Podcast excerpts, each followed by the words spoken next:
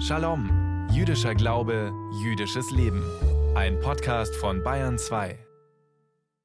Freitagnachmittag, kurz nach drei. Das heißt, jetzt wird's hier auf Bayern 2 ein bisschen jüdisch, etwas jiddisch. In unserem Kalender haben wir heute den siebenten Jahr 5783 und ich bin Michael Strassmann und sage Shalom Uvracha zu unserer Quadranz Jiddischkeit, zu unserer jüdischen Viertelstunde von und mit dem Landesverband der israelitischen Kultusgemeinden hier bei uns in Bayern.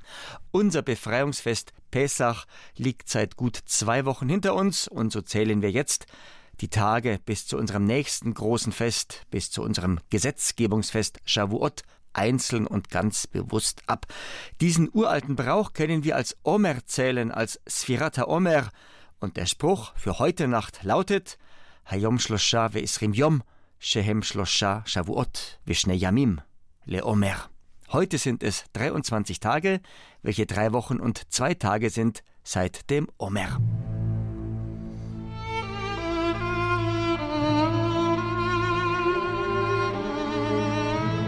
An die 2000 Jahre lang haben sich Juden und Jüdinnen kampflos in ihr meist hartes und unbarmherziges Schicksal gefügt. Vor 80 Jahren hat das ein Ende. Denn im April 1943 nehmen Juden und Jüdinnen die Waffe in die Hand und beginnen sich zu wehren. Gegen diejenigen, die sie beleidigen, benachteiligen, verschleppen, einsperren, aushungern, ausbeuten, quälen und umbringen. Die deutschen Besatzer sprechen vom jüdischen Wohnbezirk in Warschau. Sie pferchen etwa eine halbe Million Menschen ins Ghetto im Zentrum der polnischen Hauptstadt. Männer, Frauen und Kinder, nur weil sie Juden sind. Die Lebensmittelzuteilung pro Kopf und Tag 184 Kalorien. Ich wiederhole 184. Tagtäglich fahren Züge in die Vernichtungslager, von einer Hölle in die andere. Aber am 19. April 1943 bricht der Aufstand los. Wochenlang liefern sich die verzweifelten Bewohner im Ghetto Warschau erbitterte Kämpfe gegen die deutschen Besatzer. Die größte jüdische Widerstandsaktion während der Shoah. Unser Shalom-Reporter Thomas Klatt über den Aufstand im Ghetto Warschau vor 80 Jahren. Denn die Wissenschaft weiß längst mehr über die verschiedenen Formen des jüdischen Widerstandes während der Shoah. Der Historiker Markus Roth vom Fritz-Bauer-Institut in Frankfurt am Main würdigt den Aufstand im Warschauer Ghetto als Ikone jüdischen Widerstandes. Aber in seinem Schatten verblassten andere Formen widerständigen Verhaltens nicht nur, sie wurden lange Zeit überhaupt nicht wahrgenommen oder gar in Abrede gestellt. Und diese Marginalisierung ging einher mit der Dominanz des Narrativs der Erzählung von der passiven Masse jüdischer Opfer die wie Schafe zur Schlachtbank gegangen seien. Vielfach mussten und müssen sich Juden den Vorwurf gefallen lassen, sie seien selbst schuld an ihrer Vernichtung, weil sie sich nicht gewehrt haben. Widerstand jedoch gab es, auf vielen Ebenen. Dazu gehörten die sogenannten Untergrundzeitungen. Bis Juli 1942, bis zum Beginn der großen Deportation in das Vernichtungslager Treblinka, gab es in Warschau rund 70 illegale Zeitschriften jüdischer Untergrundorganisationen, überwiegend auf Jiddisch, aber auch in Polnisch oder Hebräisch. Und ihre Hauptfunktion bestand darin, Informationen über die politische Entwicklung und über das Kriegsgeschehen bekannt zu machen. Das Ghetto war ja weitgehend isoliert. Die Radios mussten abgegeben werden, Zeitungen durften nicht vertrieben werden. Und Informationen hatten elementare Bedeutung für die Menschen im Ghetto. Trotz oder gerade wegen dieser furchtbaren Bedingungen waren zahlreiche Menschen im Ghetto im Bereich der Kultur und Bildung tätig. Und auch ein lebendiges religiöses Leben entstand oder wurde aufrechterhalten. Geleitet von dem Bestreben, sich eine Gegenwelt zu der zerstörerischen Welt des Ghettos zu schaffen, boten jüdische Künstler und Intellektuelle Konzerte und Theateraufführungen, sie veranstalteten Lesungen und organisierten Unterricht für die Kinder und Jugendlichen. Die Bedeutung dieser Aktivitäten kann kaum überschätzt werden. Andrea Löw arbeitet am Zentrum für Holocaust-Studien am Institut für Zeitgeschichte in München und Berlin. Während der Shoah gab es aber auch Juden, die die deutschen Peiniger nicht provozieren wollten und ihnen deswegen nicht die Stirn geboten haben wie die Mitglieder der sogenannten Judenräte, die im Auftrag der deutschen Besatzer das Leben in den Ghettos organisieren mussten. Sie konnten sich einfach nicht vorstellen, dass die Nazis ihre billigen jüdischen Arbeitskräfte einfach so vernichten wollten. In den Judenräten hoffte man, auf Zeit spielen zu können. Andere meinten, man solle sich Gott ergeben in sein Schicksal fügen. Aber im Judentum gab es immer schon das Potenzial zum Widerstand. Die Hoffnung Hatikwa gilt nicht von ungefähr als urjüdisches Prinzip. Jael Kupferberg vom Zentrum für Antisemitismusforschung in Berlin. Hoffnung ist vor allem als kognitive Bewegung zu etwas hin zu verstehen und kann als die Leitung des Judentums gelten, das sich gegen die Affirmation des Bestehenden stellt, weil es einen Habitus des Widerstands theologisch artikuliert. Ein als ob ein Kiilu postuliert, als ob es anders sein könnte, als ob Gott existiere. Handle so. Der Ursprung der Hoffnung aus den Quellen des Judentums ist im Kiilu artikuliert und kann als wesentlicher kognitiver Habitus des Judentums, ja als Moment der Behauptung gegen das Elend in der Welt gelten.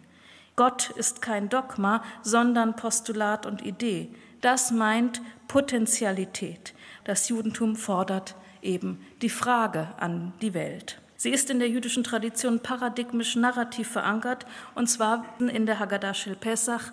Auch der Widerstand im Warschauer Ghetto fand während Pesach statt 1943. Bechaul dor vador chayav adam lirot, lirot et atzmo, ki'ilu hu, ki'ilu hu yatsa mimitzraim.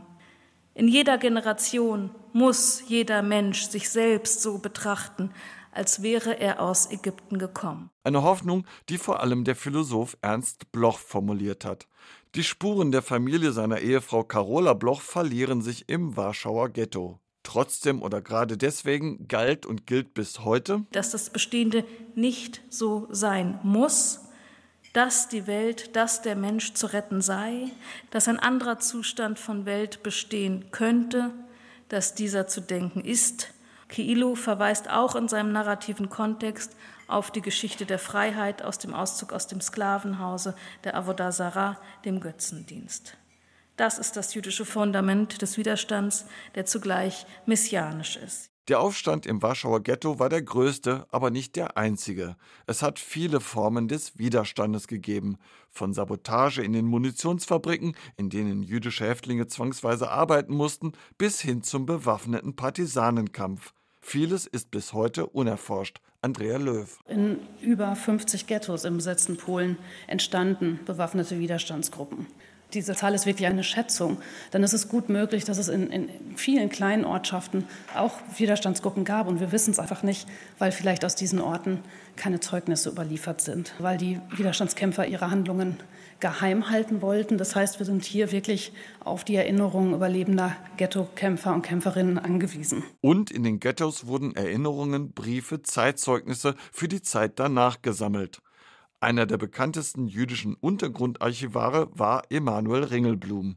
Er hat die Shoah nicht überlebt, sein Vermächtnis schon. Historikerin Andrea Löw. Die versteckten Dokumente des Untergrundarchivs des Warschauer Ghettos konnten nach dem Krieg ebenso geborgen werden wie diejenigen des Archivs im Ghetto Litzmannstadt oder Lodz. Die Hoffnung Emanuel Ringelblums und seiner Mitstreiter hat sich also erfüllt. Falls keiner von uns überlebt, soll wenigstens das bleiben. Durch ihre Tagebücher und Briefe, durch ihre Berichte und Erinnerungen haben die verfolgten Jüdinnen und Juden es geschafft, den Nationalsozialisten nicht auch noch die Zukunft zu überlassen.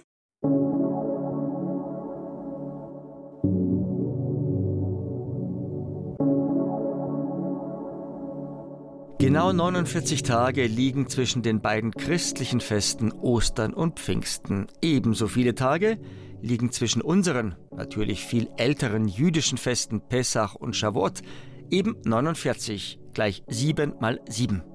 Warum sieben? Nun, die Welt wurde in sieben Tagen geschaffen. Und was kann da bedeutsamer sein als siebenmal die sieben? Vorhin habe ich es erwähnt, bei uns ist es Brauch, die 49 Tage zwischen unserem Befreiungsfest Pessach und dem kommenden Gesetzgebungsfest Shavuot einzeln und bewusst abzuzählen. Man nennt diesen Brauch das Omer-Zählen, Sfirat HaOmer. Deswegen haben wir heute in unserem jüdischen Kalender zum einen den siebenten Iyar 5783 und zudem auch den 22. Tag nach dem Omer. Morgen beim Schabbatgottesdienst in der Synagoge lesen wir unsere Torah, unsere Weisung weiter. Wir sind angekommen im dritten Buch Mose in unserem Sefer Vaikra. Morgen lesen wir zuerst den Wochenabschnitt mit der laufenden Nummer 29. Er heißt Acharei Mot, nach dem Tode. Und danach lesen wir den Wochenabschnitt mit der Nummer 30. Er heißt Kedoshim, Heilige. Unser geschätzter Radiorebbe, Rabbiner Joel Berger. Unsere Parascha lehrt uns die wesentlichen Grundsätze der jüdischen Ethik und Menschlichkeit. Wir haben es hier nicht mit einem strengen und bis in alle Einzelheiten ausgefeilten Regelwerk zu tun. Vielmehr treffen wir auf sachliche und nüchtern abgefasste Sätze, die jedem von uns nahelegen, was wir im zwischenmenschlichen Miteinander bedenken sollen, was wir tun und was wir lassen sollen, um den Namen Israelit zu verdienen. Wenn wir aufs Hebräische schauen, so erkennen wir, dass das Wort Israelit so viel bedeutet wie Gottesstreiter, nicht zu verwechseln mit Gotteskrieger. Wir, die Israeliten, streiten mit Gott, wir ringen mit Gott, um die Welt besser, lebenswerter und liebenswerter zu machen. Das ist unser Auftrag. Welchen Vers, welchen Satz wir auch immer hier heranziehen, der Inhalt weist immer in dieselbe Richtung. Nehmen wir folgenden Vers. Du sollst deinen Bruder nicht in deinem Herzen hassen, sondern du sollst deinen Nächsten zurechtweisen, damit du nicht seinetwegen eine Übertretung über dich bringst. Viele unserer Gelehrten sind der Meinung, dass es hier um den Hass im Herzen geht, um den verborgenen Hass, der unser Herz im übertragenen Sinne zu einer Mördergrube macht. Wir wissen ja alle aus unserem Alltag, da gibt es ganz temperamentvolle und impulsive Zeitgenossen, deren Jezorn nach heftigem Aufbrausen schnell wieder verfliegt. Aber es gibt da eben auch die heimlichen Hasser, deren Hass man nicht gleich erkennt die ihren Hass ständig nähren und füttern und ihn dann völlig unerwartet aufflammen und aus dem Hinterhalt wüten lassen. Dieser verfliegt und verschwindet nicht so einfach. Unsere Torah setzt generell Akzente. Sie kämpft nicht nur gegen offene und möglicherweise in Gewalt ausartende Feindschaft. Sie kämpft vor allem gegen die heimlichen und latenten Hasser, die im Verborgenen auf eine günstige Gelegenheit warten und dann ihre verheerende Wirkung entfalten. Diese Art von giftigen Hass im Herzen, der meistens unbegründet ist, ist der schlimmste Feind des menschlichen Zusammenlebens. Zu ihm würde ich jede Form des Rassismus zählen. Der Gedanke der Nächstenliebe ist für mich die Quintessenz der gesamten Torah. Du sollst deine Nächsten lieben wie dich selbst.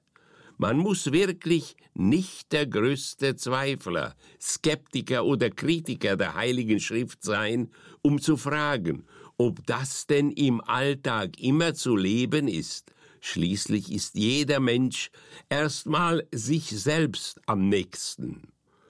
Wie kann dann also die Tora von uns verlangen, dass wir unseren Nächsten so lieben wie uns selbst, ohne Rücksicht auf das Verhalten dieses Nächsten, zum Beispiel uns gegenüber?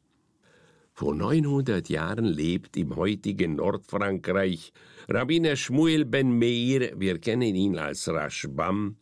Er sieht diesen Aufruf zur Nächstenliebe ganz pragmatisch. Denn unser großer Raschbam meint, du sollst deinen Nächsten lieben wie dich selbst, wenn dein Nächster gut ist. Wenn er aber böse ist, dann gilt der Bibelvers aus Michelet aus dem Buch der Sprichwörter Salomons, der da lautet, die Ehrfurcht vor dem Ewigen ist die Abscheu vor dem Bösen. Das würde bedeuten, dass die Liebe zu denjenigen Menschen kommt, die sich auch menschlich verhalten. Du sollst deinen Nächsten lieben wie dich selbst. Dieser Anordnung gibt uns aber keinen Hinweis auf eine solche Unterscheidung zwischen einem guten und einem bösen Menschen. Vor 800 Jahren lebt in Katalonien und Jerusalem Rabbiner Moshe ben Nachman, genannt Nachmanides. Er betrachtet die Nächstenliebe aus einem anderen Blickwinkel. Denn Nachmanides sagt, auch wenn wir unserem Nächsten Ehre, Reichtum und Weisheit wünschen, wollen wir für ihn selten dasselbe an Besitz, Reichtum und Gelehrsamkeit, was wir für uns selbst wollen. Diese Art von egoistischer Haltung wird von der Torah verurteilt, denn gemäß der Nächstenliebe sollte man seinem Nächsten in allem das Wohl wünschen, wie man es für sich selbst wünschte. In einem späteren Kommentar äußert sich der große Nachmanides ganz bodenständig, wenn er sagt, es sei kaum nachvollziehbar, dass Gott etwas befehlen sollte, was über das menschliche Vermögen hinausgeht. Gefühle wie Liebe und Hass können kaum Gegenstand von Geboten sein, da sie nicht immer der menschlichen Kontrolle unterliegen. Wohl deshalb legt vor etwa 2000 Jahren der große Hillel dieses Gebot mit seinen Worten aus und sagt, was du nicht willst, dass man dir tut, das füg auch keinem anderen zu. Dies gilt für jeden Menschen ohne Unterschied. Unser Bayern 2 Schabespfiff sagt, jetzt kommen die Lichtzündzeiten unseres Manim, damit wir unsere beiden Schabbatkerzen heute Abend rechtzeitig anzünden. Also zur feierlichen Begrüßung unseres Ruhetages. Heute bei Sonnenuntergang, wie immer am Freitagabend, müssen wir unsere beiden Schabbesleuchter angezündet haben. In Salzburg bis um 19.57 Uhr, in Pilsen bis um 20.01 Uhr und in Straubing bis um 20.02 Uhr. Heiter geht's weiter. München sowie Regensburg 20.04 Uhr.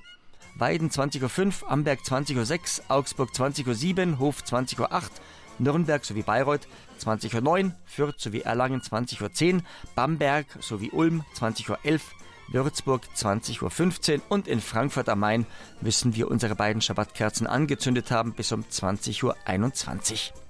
Noch kurz ein Radiotipp.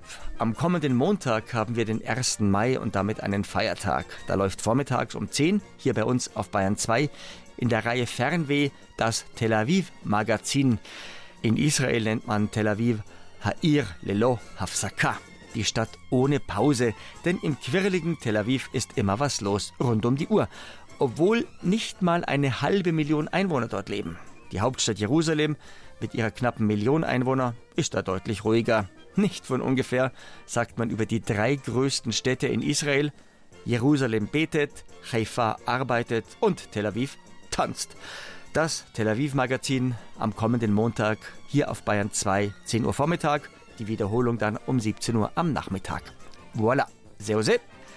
Der Landesverband der israelitischen Kultusgemeinden in Bayern wünscht Ihnen bis zum 14. Jahr am kommenden Freitag einen Shavuot eine gute Woche. Und ich, der Straßmann Michi, wünscht Eid Shabbos, Shabbat Shalom, Omevorach, Shasha.